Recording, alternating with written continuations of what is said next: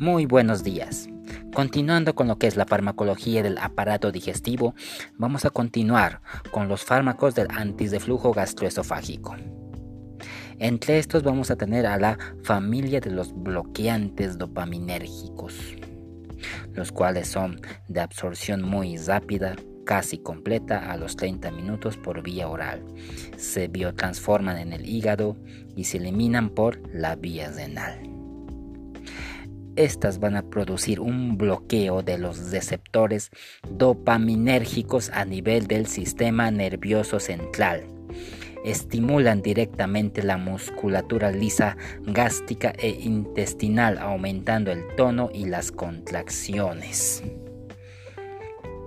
va a ayudar en el vaciamiento gástrico e intestinal, estimulando el peristaltismo. Relaja la porción proximal del intestino delgado y el esfínter pilórico. Aumenta el tono del esfínter esofágico inferior, disminuyendo el reflujo gastroesofágico. Aumenta el umbral de la zona del gatillo del vómito, evitando de esta manera el vómito. Dentro de esta familia vamos a ver a la metoclorpramida, que es un derivado de la benzamida, por lo que ingresa al sistema nervioso central, produce somnolencia, sedación, confusión, espasmos musculares y algunos trastornos extrapiramidales. También puede ocasionar dolor cólico, abdominal, diarrea y galactosea. Otro componente de esta familia son las domperidonas, que son derivados de la butirofenona, por lo que estas no van a tener la capacidad de penetrar lo que es el sistema nervioso central. No va a tener los efectos colaterales de la metoclopramina que vimos hace un momento. Pero el resto de sus acciones van a ser bastante similares.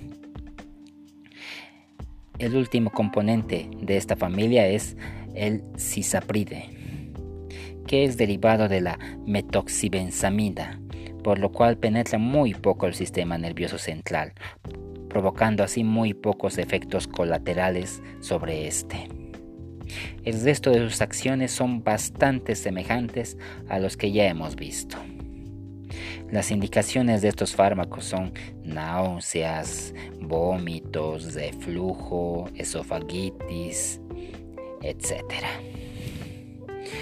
Ahora, continuando la farmacología del aparato digestivo, hablaremos de los antiflatulentos.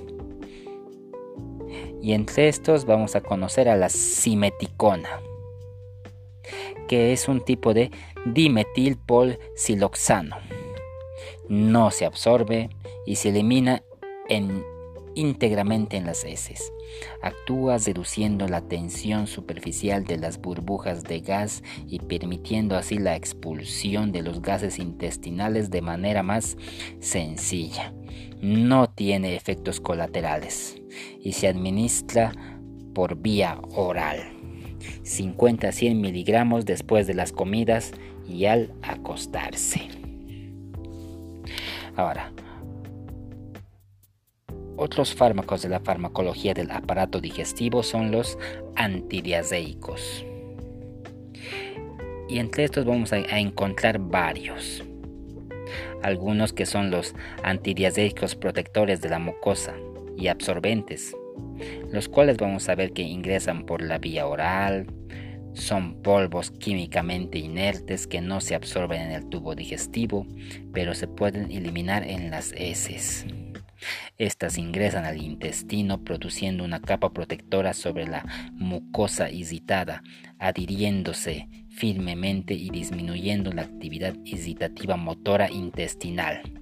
Además se absorben a las sustancias que son irritantes, fijándose a las toxinas, proteínas que están en la mucosa intestinal.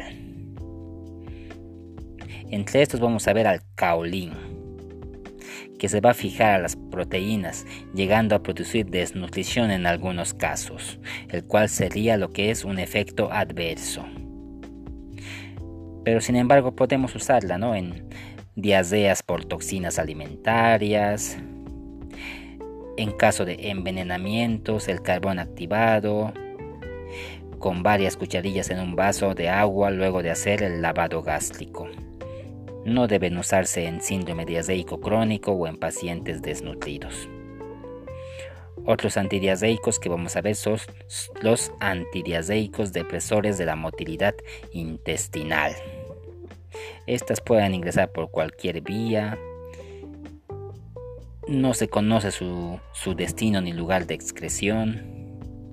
Debido a su acción depresora musculotrópica produce una importante disminución del peristaltismo intestinal pero pueden provocar constipación con atonía intestinal, mareos, debilidad, somnolencia, erupciones cutáneas, etc. En esta familia vamos a ver al difenoxilato, que puede producir dependencia morfinámica, por lo que se asocia con la atropina, que produce rápidos efectos colaterales a dosis estimulantes para el difenoxilato. Se lo usan en síndrome diazeico agudo, enterocolitis tóxica, colitis ulcerosa, etc. Pero no están indicadas en suboclusión intestinal, insuficiencia hepática, etc. Ahora, la última familia de fármacos del aparato digestivo son los laxantes intestinales o evacuantes. Ahora aquí vamos a ver lo que es o lo que son los evacuantes, lubricantes o suavizantes de las heces, los cuales pueden ingresar por vía oral o rectal, se absorben escasamente el aceite mineral hacia los ganglios linfáticos y se excretan por las heces. Al entrar en contacto con las heces, las ablandan por medio de la emulsificación, que en estas produce una lubricación y su pasaje por el tubo intestinal grueso. Entre estos vamos a ver la vaselina, el cual en ancianos y en inválidos puede provocar neumonitis lipídica. Puede utilizarse en casos de profilaxis de estreñimiento, hemozoides, fístulas, fisuras, estinosis anales, aneurismas, impactación fecal, etc pero no puede usarse en pacientes que tienen dificultad en la diglución, como ancianos o niños menores de 6 años. Bueno, estos serían todos los componentes de la farmacología del aparato digestivo. Espero que hayan aprendido su uso, su manejo, etc. Conmigo será hasta otra ocasión.